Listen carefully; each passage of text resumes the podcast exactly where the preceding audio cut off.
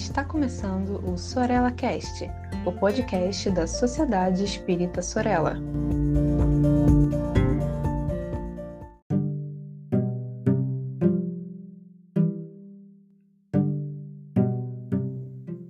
Bom dia, boa tarde ou boa noite para todos e todas.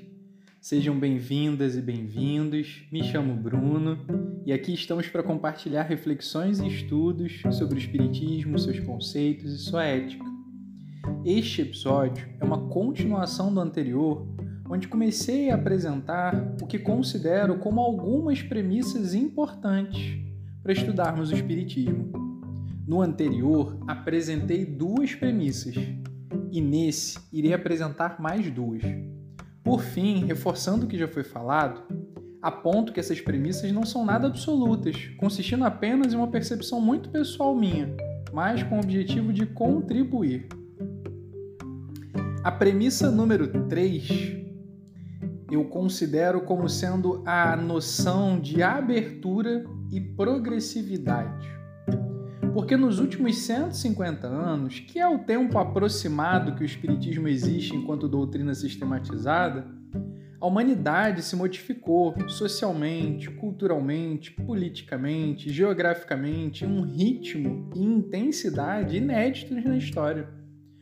Tudo está mudando muito rápido e algumas coisas para melhor, como a luta antirracista contra a opressão e violência de caráter étnico-racial, a luta feminista, a luta LGBTQIA, ambas contra a opressão e violência de gênero, a luta pela causa ambiental, contra a lógica consumista, contra a relação predatória entre sociedade e natureza, contra a lógica exploratória do capitalismo perante a natureza, o aquecimento global, a luta pela causa animal, contra a violência, os testes, o movimento vegano nossas piadas mudaram. Piadas que fazíamos há 15 anos atrás são hoje crime. E que bom que se tornaram crimes.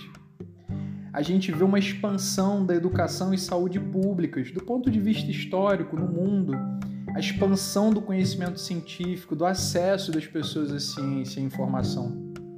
Kardec debateu várias questões de seu tempo, como a escravidão, a liberdade religiosa, os direitos dos homens e mulheres, o divórcio, a pena de morte, o duelo, etc. Leon Denis escreveu Socialismo e Espiritismo, O Mundo Invisível e a Guerra. Dois espíritas que tomamos hoje como referências não estavam alheios às demandas e questões da sociedade de seu tempo e espaço. Por que nós, hoje, também não fazemos como eles? E colocamos o Espiritismo para dialogar com as questões da sociedade. Se o Espiritismo perder conexão com o tempo presente, se ele perder aderência com as questões do nosso tempo, nós estaremos subutilizando seu potencial ético, conceitual e social. Espiritismo é, além de um campo do conhecimento, um instrumento de estímulo à mudança individual e social Além do mais, acredito ser importante não colocarmos Kardec e Denis, por exemplo, como final, mas como início. O Espiritismo, em sua proposta original, não é fechado, dogmático. Espiritismo é campo do conhecimento que precisa se mover para continuar contribuindo com a sociedade. Espiritismo, em sua proposta original, aparece para mim como um incentivo à liberdade, à autonomia, a responsabilidade social, um convite ao altruísmo, à amorosidade, à caridade na sua mais ampla expressão. Kardec tinha uma postura de abertura e de valorização do diálogo. O Livro dos Espíritos, que é a primeira obra que busca sistematizar o Espiritismo enquanto doutrina e atua como uma base inicial e um resumo para o Espiritismo, a gente jamais pode descartar ela ou subestimar se a gente quer sinceramente começar a estudar o Espiritismo. Mas a gente também não deve encarar, por exemplo, essa obra ou outras obras de forma dogmática, fechada, pois nem o Kardec enxergava dessa forma. Na Revista Espírita de julho de 1866, o Kardec vai escrever o seguinte, abre aspas, O Livro dos Espíritos não é um tratado completo do Espiritismo. Não faz senão apresentar as bases e os pontos fundamentais que se devem desenvolver sucessivamente pelo estudo e pela observação. Fecha aspas. Já no item 343 do Livro dos Médios, Kardec aponta o seguinte, abre aspas, Pensam muitas pessoas, ademais, que o Livro dos Espíritos esgotou a série das questões de moral e de filosofia. É um erro, fecha aspas. Na Gênese, no capítulo 1, no item 55, Kardec vai escrever o seguinte, abre aspas, Apoiando-se em fatos, a doutrina tem que ser e não pode deixar de ser essencialmente progressiva, como todas as ciências de observação. Fecha aspas, a gente avança mais um pouquinho, abre aspas. Caminhando de par com o progresso, o Espiritismo jamais será ultrapassado, porque se novas descobertas lhe demonstrassem estar em erro acerca de um ponto qualquer, ele se modificaria nesse ponto. Se uma verdade nova se revelar, ele a aceitará. Fecha aspas. Então Kardec faz claras alusões ao fato de que o Espiritismo não é uma doutrina engessada no espaço e no tempo, mas que precisa acompanhar a ciência e, ao nosso ver, a sociedade, o mundo, a vida. Tudo que fica parado estraga, se deixamos de caminhar, fazer exercícios, nossa saúde pode começar a se deteriorar. Se deixa um carro guardado durante muito tempo, quando for religá-lo, é alta chance dele apresentar algum problema. A água parada apodrece. A vida é dinâmica, movimento, compartilhamento. Isso não quer dizer que vamos modificar tudo, que está tudo errado, equivocado. Não muita coisa continua válida, aproveitável, boa, como os conceitos centrais do Espiritismo, mediunidade, espírito, Deus, evolução, reencarnação, ou como os valores éticos do Espiritismo, altruísmo, empatia, respeito, não violência. Mas outros pontos precisam continuar a ser elaborados, alguns precisam ser modificados, criticados, no melhor sentido da expressão. E a pesquisa, o estudo e a reflexão precisam continuar precisamos ter uma visão menos vertical, menos de idolatria e mais de um abertura, no sentido de termos maior humildade perante a vida e o conhecimento, de termos noção da nossa ignorância perante a vida, perante a natureza, da noção de que estamos todos em constante evolução, tanto pessoas quanto doutrinas. É não encarar a doutrina como sistema fechado, engessado, mas como algo aberto, dinâmico. 2. Humanismo. Não há santidade, não há verticalidade, não há salvadores. Há processo de construção coletiva, de aprendizado e amadurecimento constante. Parafraseando o expositor Simão Pedro, gosto, por exemplo, de ver Jesus como um libertador e não como um salvador. E 3.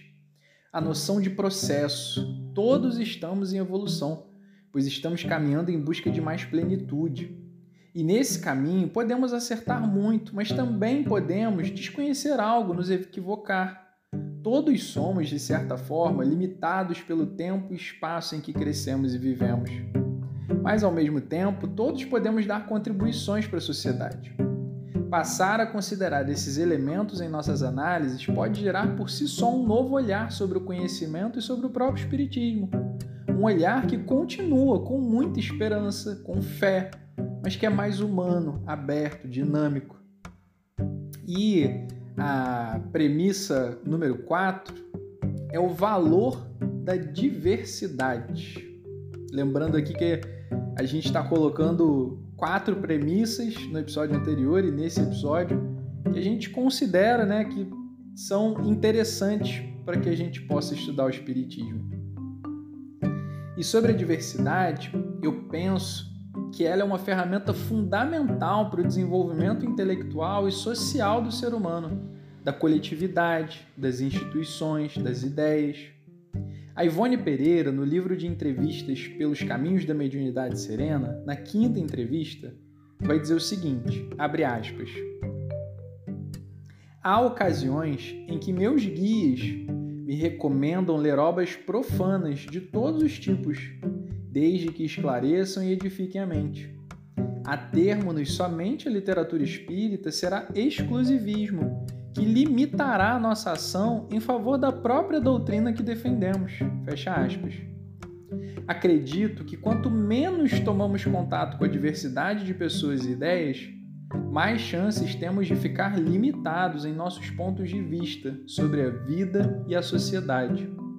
Quanto mais fechados e isolados, mais chances de nos equivocarmos. Então, o que vemos aqui é uma proposta de abertura para a troca, para o diálogo, para aprender com outras pessoas.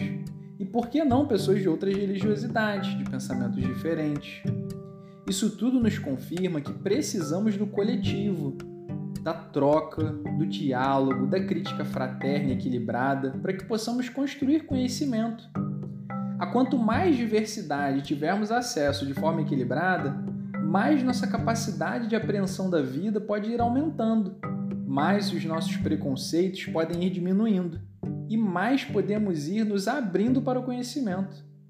E para além da questão intelectual, a troca, o diálogo e a convivência também podem ter repercussões em nossas relações, atitudes, emoções e sentimentos, podendo vir a nos despertar maior empatia, maior capacidade de altruísmo.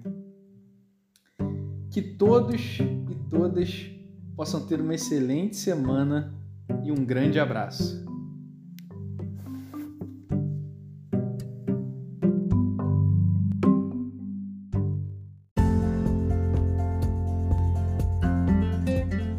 Siga a Sociedade Espírita Sorella nas redes sociais, Facebook e Instagram. Inscreva-se em nosso canal do YouTube e fique por dentro de nossa programação.